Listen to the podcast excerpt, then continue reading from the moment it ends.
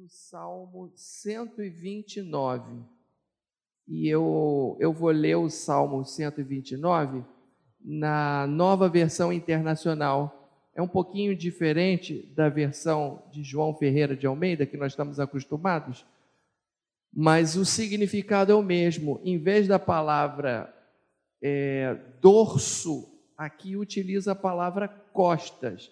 Em vez da palavra mocidade, aqui usa a palavra juventude, mas o sentido é o mesmo, é que as palavras são palavras mais atuais. Ninguém diz, ah, eu estou com dor no meu dorso. Ninguém fala isso, né? Eu estou com dor nas costas.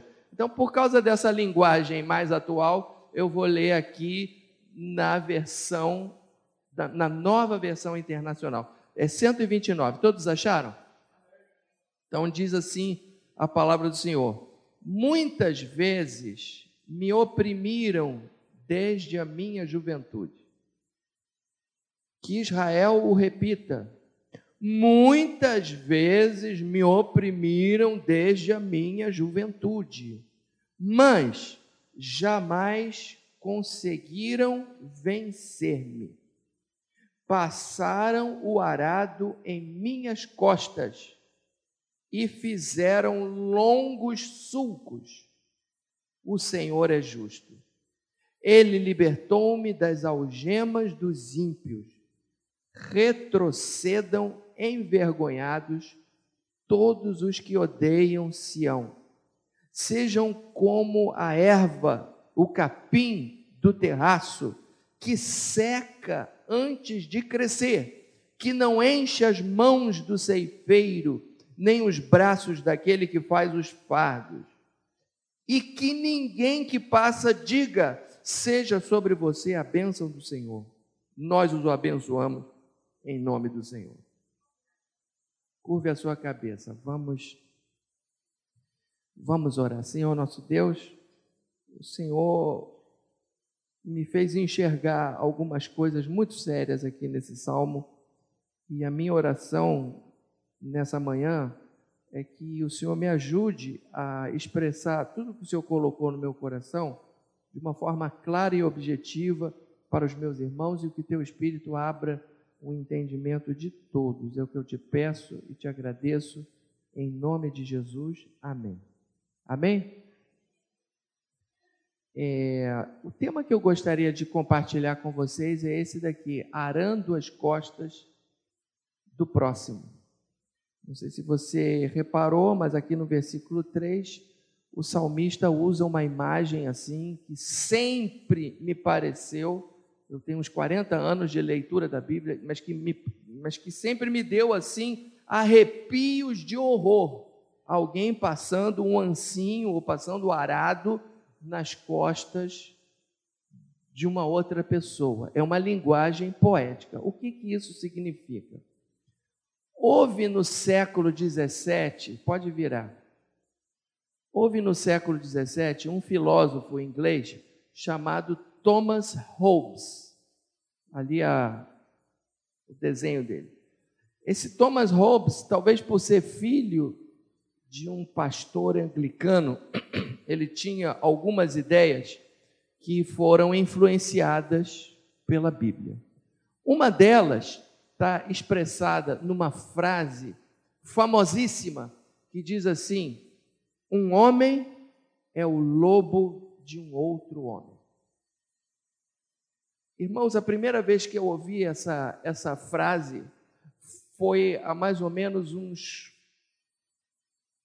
50 anos atrás. Eu tava, eu era jovenzinho, eu estava no colégio e eu estava numa aula de história. E eu me lembro que o meu professor falou isso, falando, dando aula sobre Thomas Hobbes, e ele falou: "Um homem é o lobo de um outro homem". E quando esse meu professor falou isso, eu fiquei pensando, eu nunca mais esqueci disso. E nunca mais mencionei isso para ninguém. Eu estou colocando isso para vocês agora. Quando esse meu professor falou isso, professor de história, lá no colégio.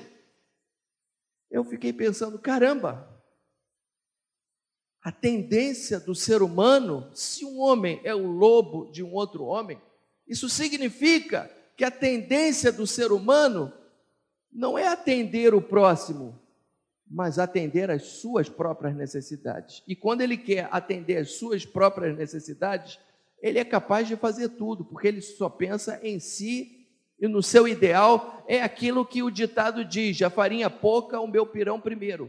Já ouviram esse ditado? Pois é. Então, mas nesse afã, ele é capaz até mesmo de matar o seu próximo.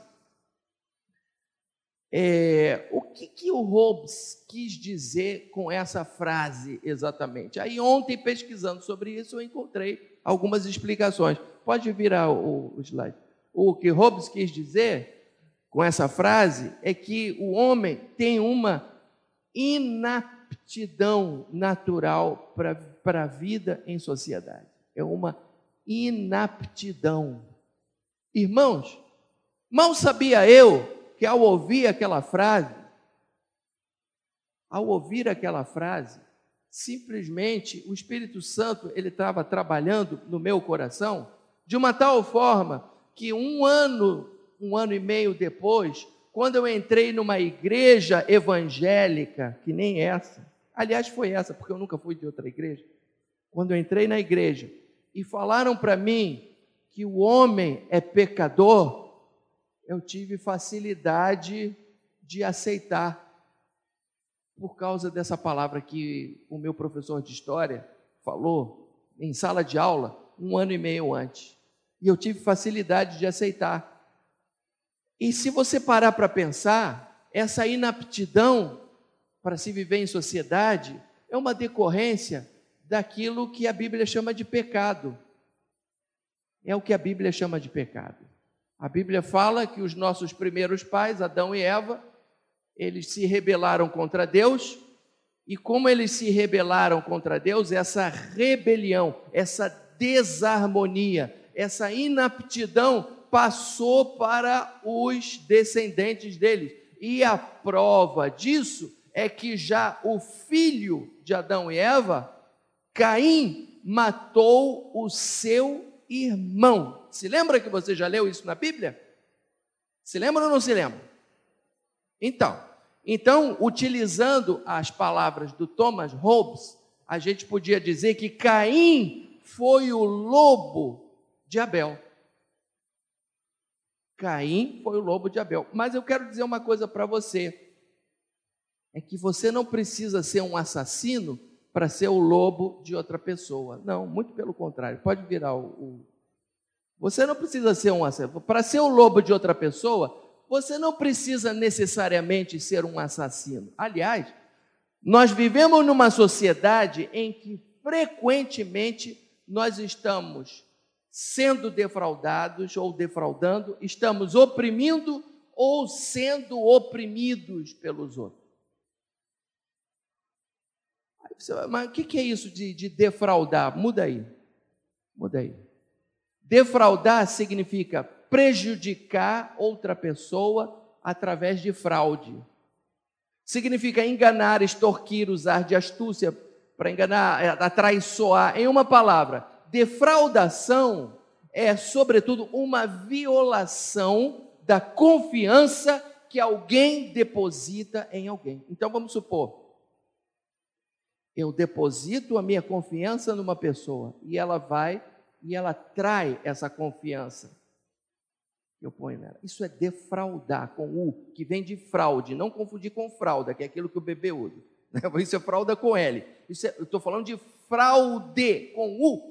Defraudar é você quando, através do dolo, através da astúcia, através do engano, você você trai a confiança que uma pessoa deposita em você. Isso é fraude. Isso é ser o lobo de uma outra pessoa. E também oprimir. Oprimir significa apertar. Em espanhol, por exemplo, diga oprima el botón. Opri, op, oprimir el botón significa apertar. Mas aper, oprimir uma pessoa é o que está ali, ó. É, é, é reduzi-la, é exercer uma forte pressão sobre ela, é fazer com que a pessoa se sinta pequena, é se impor através da força ou da violência, é usar de ações autoritárias contra alguém. Então, quem oprime está sendo o lobo de outra pessoa. Quem engana, quem defrauda, está sendo o lobo de outra pessoa. Não é somente aquele que mata. Pode passar adiante. Então, essa atitude de defraudar e ou oprimir é aquilo que o salmista, de uma forma poética, de uma forma poética, porque os salmos são poesias, são letras de canções, de uma forma poética, de uma forma metafórica, é o que ele está chamando de passar o arado nas costas dos outros. Aquele que oprime, aquele que defrauda, é aquele que passa o arado nas costas do, do outro. É muito sério isso, viu, irmão? É muito sério. É muito sério, é extremamente sério. Passa adiante. Diante dessa afirmação, algumas perguntas devem ter vindo à sua cabeça. Eu estou falando aqui de coisa muito séria. E eu estou falando de coisa que você provavelmente você já experimentou na sua vida. Não tem ninguém aqui que possa, não, eu nunca fui defraudado. Não, eu nunca fui oprimido. Não, eu nunca oprimi ninguém. Aliás, tem um detalhe, tem um pequeno detalhe. Aqueles que são oprimidos depois se transformam em opressores. Você pode ver na própria história da igreja. Durante os três primeiros séculos do cristianismo, os cristãos eram levados às arenas para ser mortos pelos leões. Depois que o cristianismo passou a ser religião oficial, passaram os cristãos a oprimir, a oprimir os pagãos, a oprimir os judeus. Então, aqueles que eram oprimidos depois passam a ser oprimidos. Na história de Israel é a mesma coisa. Os judeus são perseguidos ao longo de toda a história. Depois que é fundado o, o, a, o Estado de Israel, eles passam a oprimir os palestinos. E ontem mesmo saiu no jornal que o, o, a polícia, o exército, sei lá, de Israel mataram uma, uma, uma jornalista, que era americana e era palestina, que são opressores. Foram oprimidos, agora são opressores. Agora são opressores.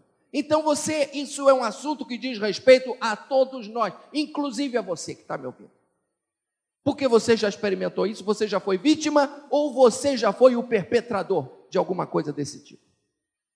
Todos nós, ninguém, a carapuça cai para todos, ou a mensagem de consolo cai para todos. Então, quem são esses que aram as costas do seu próximo? Quem são esses que têm as costas aradas pelo próximo? O que fazer se eu descubro que estão arando as minhas costas? O que fazer se eu descubro que eu estou arando as costas de alguém? São essas quatro perguntas eu vou tentar responder aqui brevemente. Prometo que eu vou terminar no horário. Não vou atrapalhar o almoço de ninguém. Amém? Então vamos lá. Primeira pergunta, pode virar. Quem são esses que aram as costas do seu próximo? Quem são esses? Antes de explicar, você, na sua imaginação, você, na sua imaginação, você agora é, é, tente visualizar na sua imaginação uma pessoa deitada de costas e a outra passando um ancinho, o arado nas suas costas. Primeira coisa que me vem à cabeça, que essa é uma grande violência. Se é uma violência, os que aram as costas do seu próximo são aqueles que machucam o próximo. São aqueles que machucam.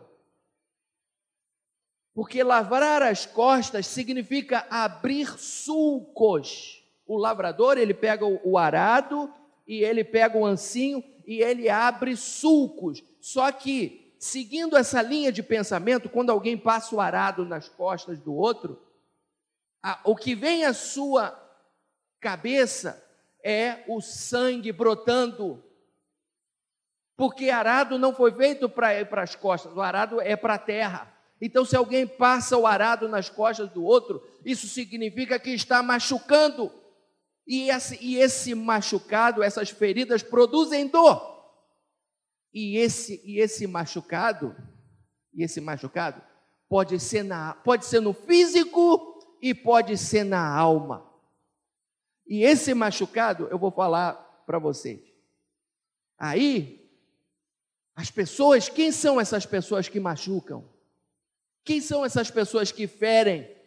Quem são eles? Aí entram os que ofendem, os que insultam, os que xingam, os que ridicularizam o próximo, os que escarnecem, os que fazem bullying, os sarcásticos, os caluniadores, os fofoqueiros, os que cometem injúria racial e os, e os racistas de todo tipo.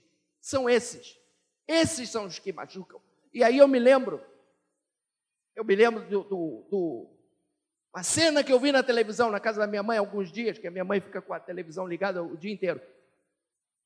O jogador, acho que foi do Palmeiras. Ele é, ele é preto, insultaram ele. E ele dizia: Isso machuca, isso machuca, isso machuca. Isso machuca, irmãos. Então, quem são esses que aram as costas do seu próximo? São os que machucam.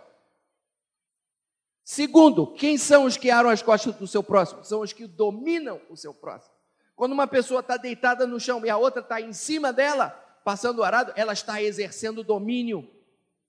Ela está exercendo domínio. Ela está deitada passivamente e a outra está passando o ancinho ou arado sobre as costas dela. Essa é uma atitude de dominação.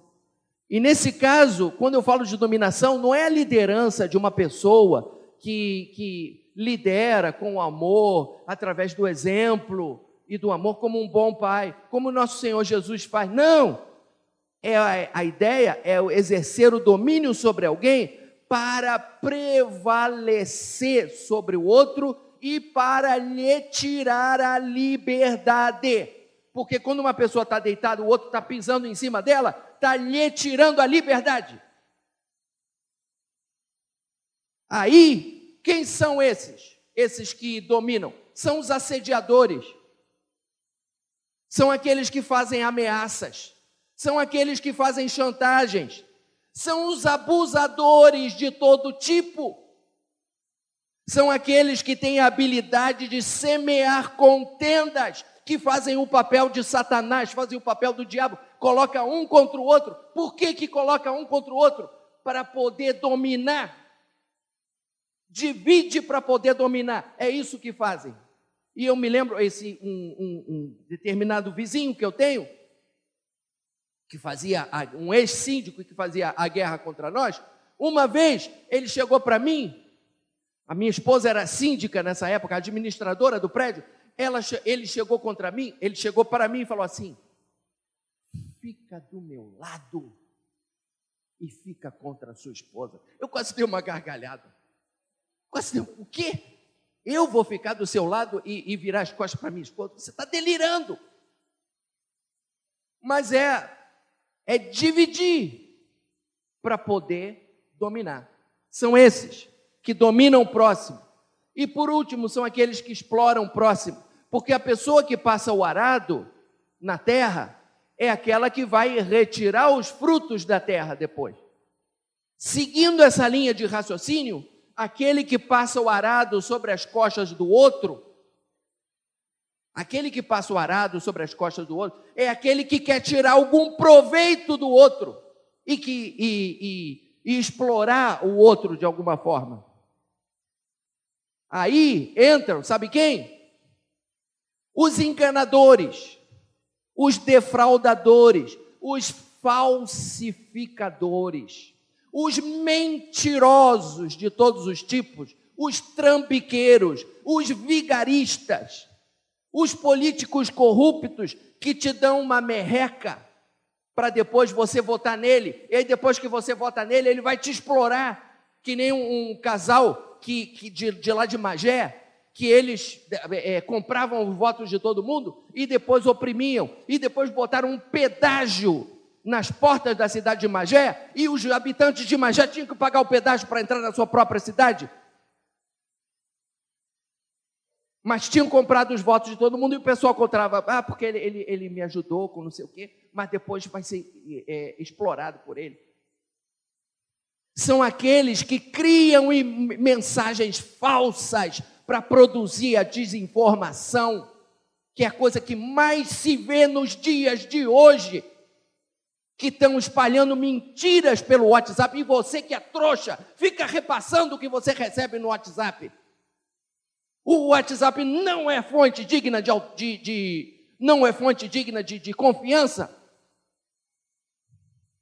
E você repassa. E a mensagem diz assim: repasse, repasse. Quando diz repasse, é aí que você não tem que repassar, mas você repassa. E está produzindo desinformação, fazendo a vontade de um, de um cretino que está arando as costas de todo mundo e, e, e, e distribuindo desinformação. É isso que você está fazendo. Você está se associando a ele. Desculpe, mas eu estou eu tô furioso com essas coisas. Isso é, é mais um, um desabafo. Ou então são aqueles que mandam a mensagem para você: Oi, pai, anota aí o meu novo número. E aí eu falei: Ok. Aí daqui a pouco eu olho o número, o número é daqui do Rio de Janeiro. Eu falei, peraí, peraí. Mas a minha filha está em Boston, como é que a minha filha está com o número do Rio de Janeiro? Tudo falso. Aí daqui a pouco ele vai e te pede dinheiro. E aí você que é, que é trouxa, que é ingênuo ou ingênua, você vai e passa dinheiro para ele. Isso, irmãos, quase que semanalmente eu recebo mensagem desse tipo: Oi, pai, anota o meu novo número. Lá pela décima vez, eu falei: escuta, por que você não pega um, um tanque cheio de roupa para lavar? Vai fazer alguma coisa boa. Pega um tanque cheio de roupa para você lavar, vai fazer alguma coisa. E continua: ô pai, anota aí meu novo número. Ô pai, anota o novo número. Aí eu, eu virei: olha só. Tomara que você fique 50 anos na cadeia para não ficar enganando aí as outras pessoas. Tomara que você fique se aí eles param.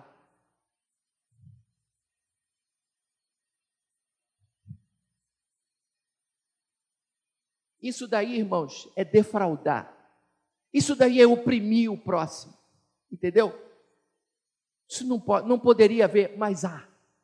São esses que passam arado nas suas costas, nas minhas costas, nas costas de todo mundo. Mas é assim, a sociedade é assim. Agora, a segunda pergunta: quem são esses que têm as costas aradas pelo próximo? Passa aí para o próximo slide. Quem são esses que têm as costas aradas pelo próximo? São os ingênuos. A Bíblia fala aqui, a Bíblia fala aqui, olha, olha o que, que a Bíblia diz. Muitas vezes me oprimiram desde a minha juventude. Que Israel o repita, muitas vezes me oprimiram desde a minha juventude. Quando a Bíblia repete alguma coisa, é porque você tem que prestar atenção. É desde a minha juventude. Essa, essa repetição não é, é porque é coisa séria, é, não foi brincadeira. E essa palavra juventude ou mocidade, como está na outra versão, isso, essa repetição não é à toa. Quem são esses que têm as costas aradas? São os ingênuos. O que? O jovem é inexperiente. Ele tende a ser ingênuo. Por ser ingênuo, ele tende a ter boa fé. Porque ele não tem a malícia do adulto. E é por isso que abundam os que abusam de jovens e crianças. E aí eu faço eco às palavras do nosso pastor. Por isso abundam aqueles que querem corromper jovens e crianças. É por isso, conforme ele mesmo falou algum, algumas semanas, que abundam aqueles que querem tirar a inocência de jovens e crianças.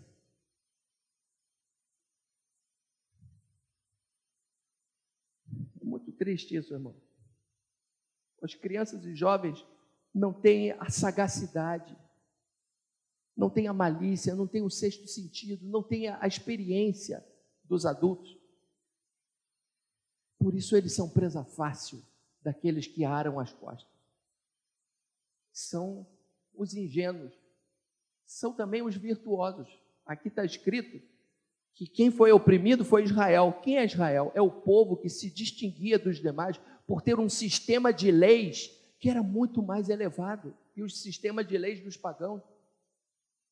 A legislação de Israel era um primor.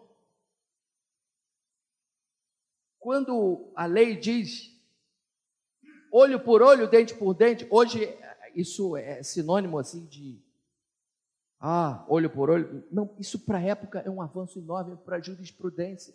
Porque naquela época a vingança não tinha limites. Quando você diz olho por olho, dente por dente, quer dizer que a retribuição ela tem um limite. Se ele tirou meu olho, eu tiro o olho dele. Tem um limite. Isso para a época é um avanço enorme. Então, é, às vezes, a vítima do que ara as costas não é necessariamente o jovem, mas aquele que quer viver uma vida íntegra, uma vida reta, aquele que se distingue porque ele quer viver uma vida certa. Então, porque ele quer viver uma vida certa, aí aram as costas dele.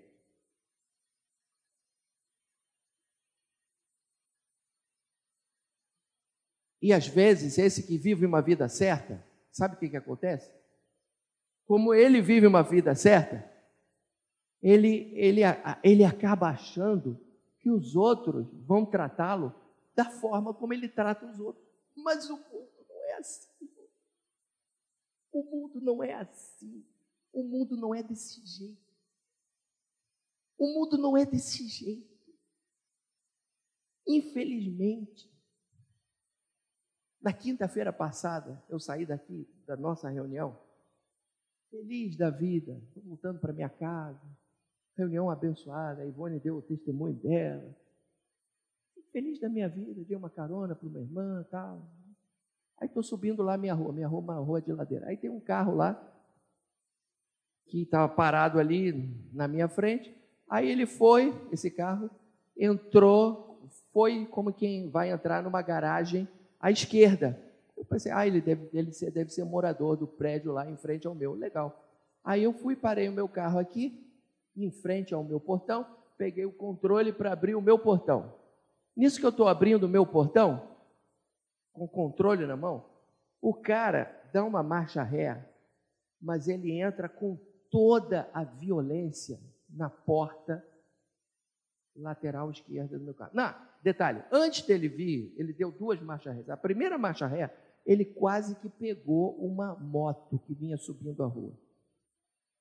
Ele quase, ele quase imprensou as pernas do motociclista no meu carro. E depois ele deu uma segunda marcha ré, e nessa segunda marcha ré, não é que ele encostou, ele entrou com toda a violência em cima do meu carro.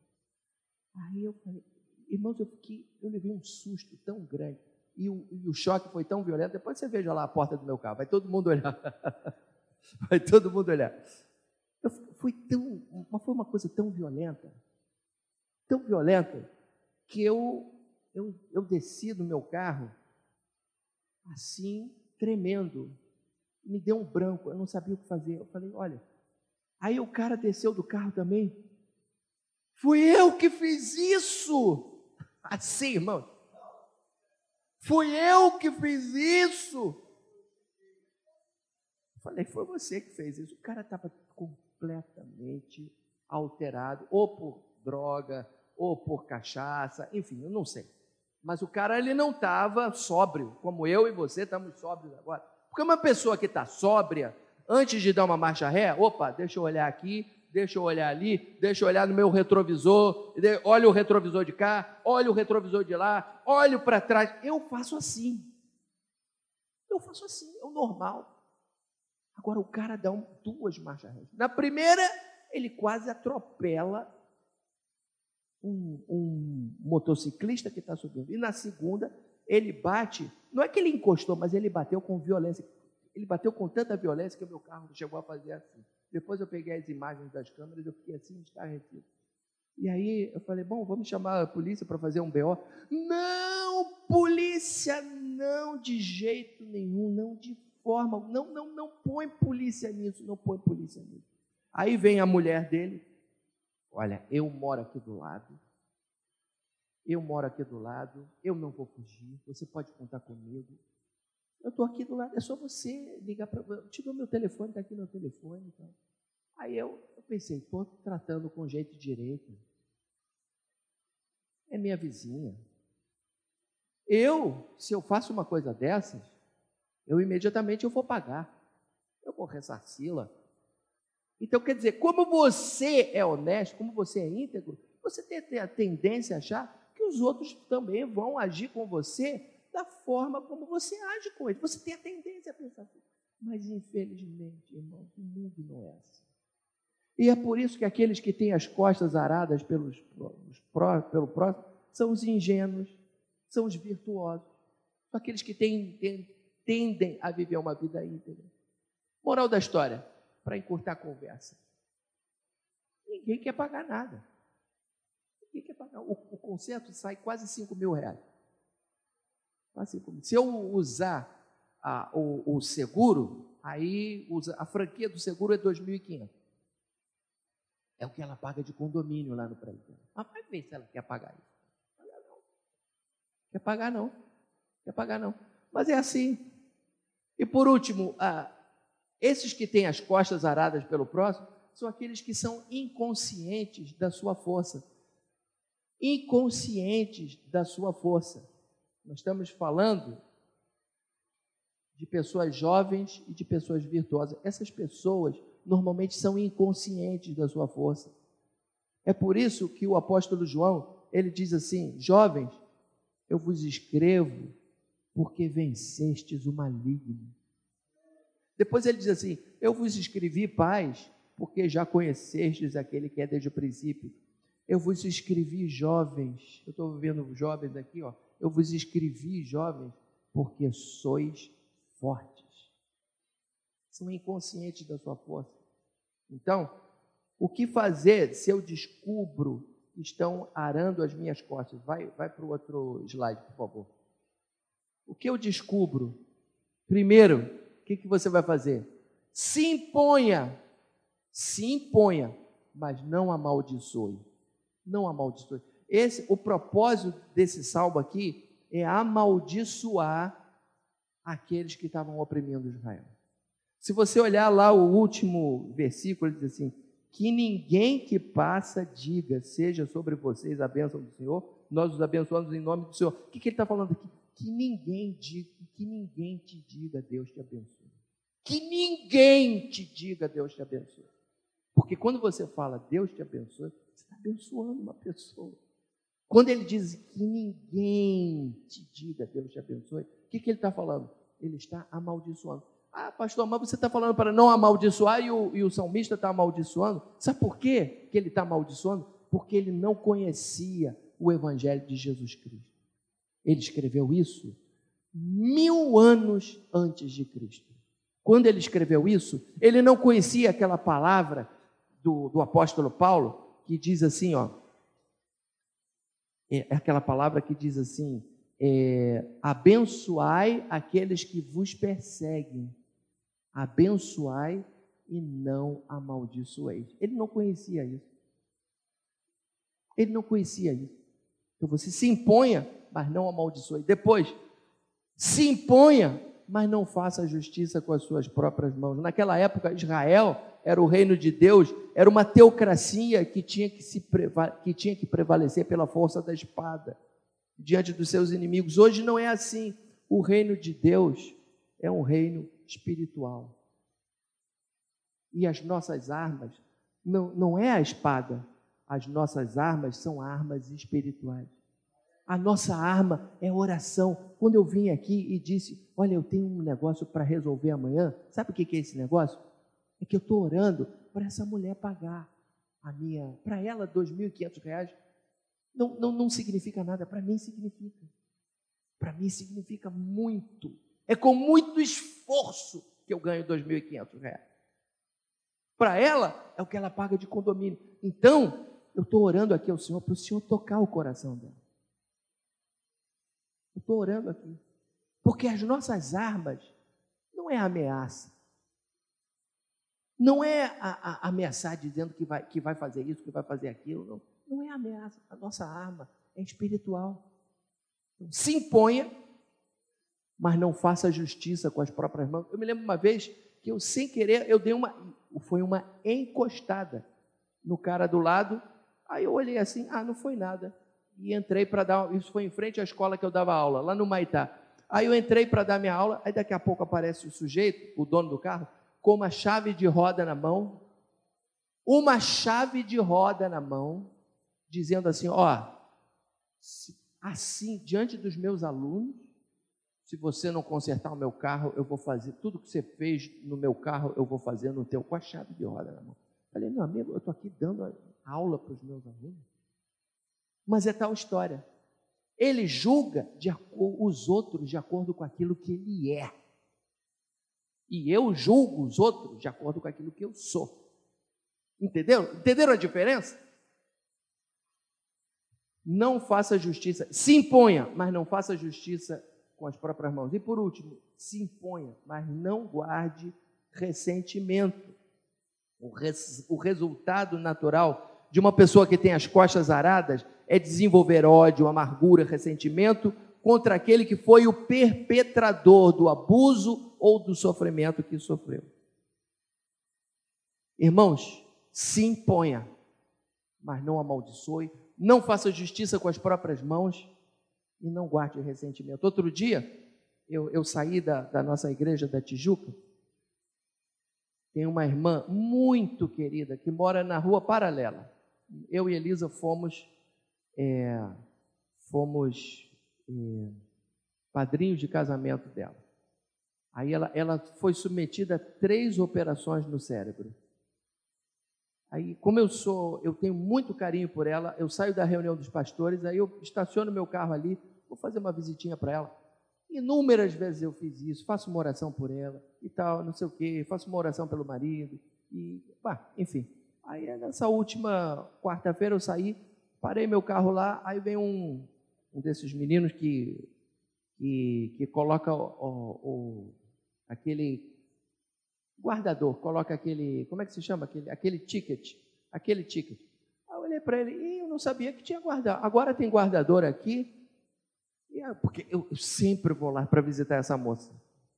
Eu fui assim, sei lá, não tem nem número a quantidade de vezes que eu já fui visitá-la. E agora tem guardador.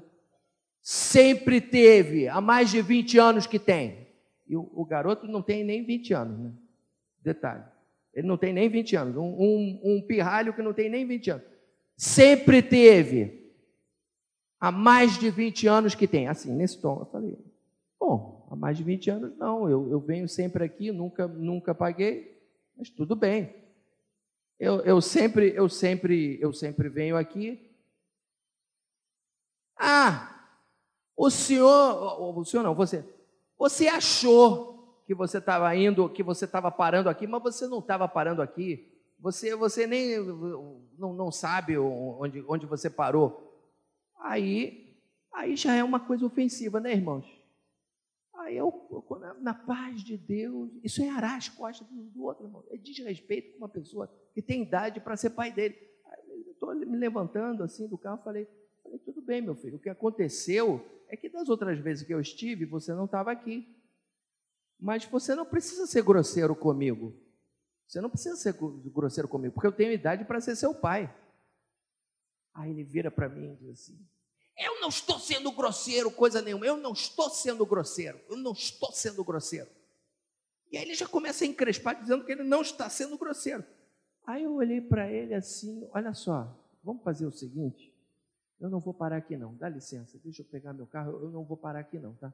Irmãos, quando eu disse que não ia parar lá, ele me xingou de todos os nomes possíveis e. Mas ele me xingou de todos os nomes, me mandou para todos os lugares que você. Sabe o que, que eu fiz? Eu liguei a chave do meu carro, ó. Com licença, me dá meu boné, vou embora. Eu vou, eu vou amaldiçoar, eu vou fazer justiça com as próprias mãos xingar ele, fazer. Não, simplesmente eu me impus, mas não, não, não, vou, não vou entrar no jogo dele. Então você faça o mesmo. Agora, o que fazer se eu descubro que eu estou arando as costas de outra pessoa? Passa aí para o outro slide, eu já estou terminando. Primeira coisa, se você descobre que você está arando as costas de alguém, Agora eu estou falando com os perpetradores do sofrimento. Viu? Pode ser que tenha algum aqui, não sei. Pode ser. Saiba que as suas obras um dia serão julgadas por um juiz imparcial. Você pode até fugir do, do, do juiz do juiz daqui da terra, o, o cara que fez a, a, aquela, aquele estrago na porta do meu carro, ele, ó, ah, eu não tenho celular, eu não tenho seguro, eu não tenho isso. E eu confiei na mulher dele. Eu falei, tá, você é minha vizinha, tá, então eu vou me reportar sempre para você. Não, eu não tenho celular. Quem é a pessoa nos dias de hoje que não tem celular, irmão? Eu fui, confiei nela, tá, tudo bem, você é minha vizinha. Ele pode fugir de mim, ele pode fugir da polícia, ele pode. Mas daquele dia, ele não vai fugir.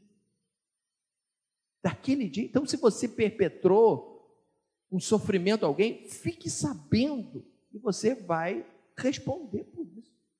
Diante de um juiz que é justo e que é imparcial. Então, o segundo conselho que eu dou para você é: se arrependa. Se arrependa. Porque esse juiz, além de ser justo e imparcial, ele também é misericordioso. Ele também é misericordioso. Então, se arrependa. Se arrependa, mas se arrependa enquanto é tempo, porque depois que você estiver diante do juiz imparcial, aí já não vai ter mais tempo. O momento de se arrepender é agora. O momento de se arrepender é agora. E por último, convide a Jesus para ser o Salvador e Senhor da sua vida. Porque Jesus é o único que pode te dar salvação. Sabe por que, que Jesus pode dar salvação, irmão? Sabe por quê? Porque Jesus araram as costas dele. Araram, ele, ele sabe o que, que é isso. Quando Jesus foi levado para o pro, pro, pro pretório, aquela coisa toda, eu, eu tive lá em Jerusalém, no, no calabouço em que Jesus esteve preso. Eu tive lá, eu e Elisa tivemos lá, um calabouço, uma masmorra horrorosa. Eu tive lá, no lugar em que Jesus esteve preso. Quando Jesus esteve, esteve preso, os soldados romanos pegaram um chicote um chicote romano se chamava flagellum.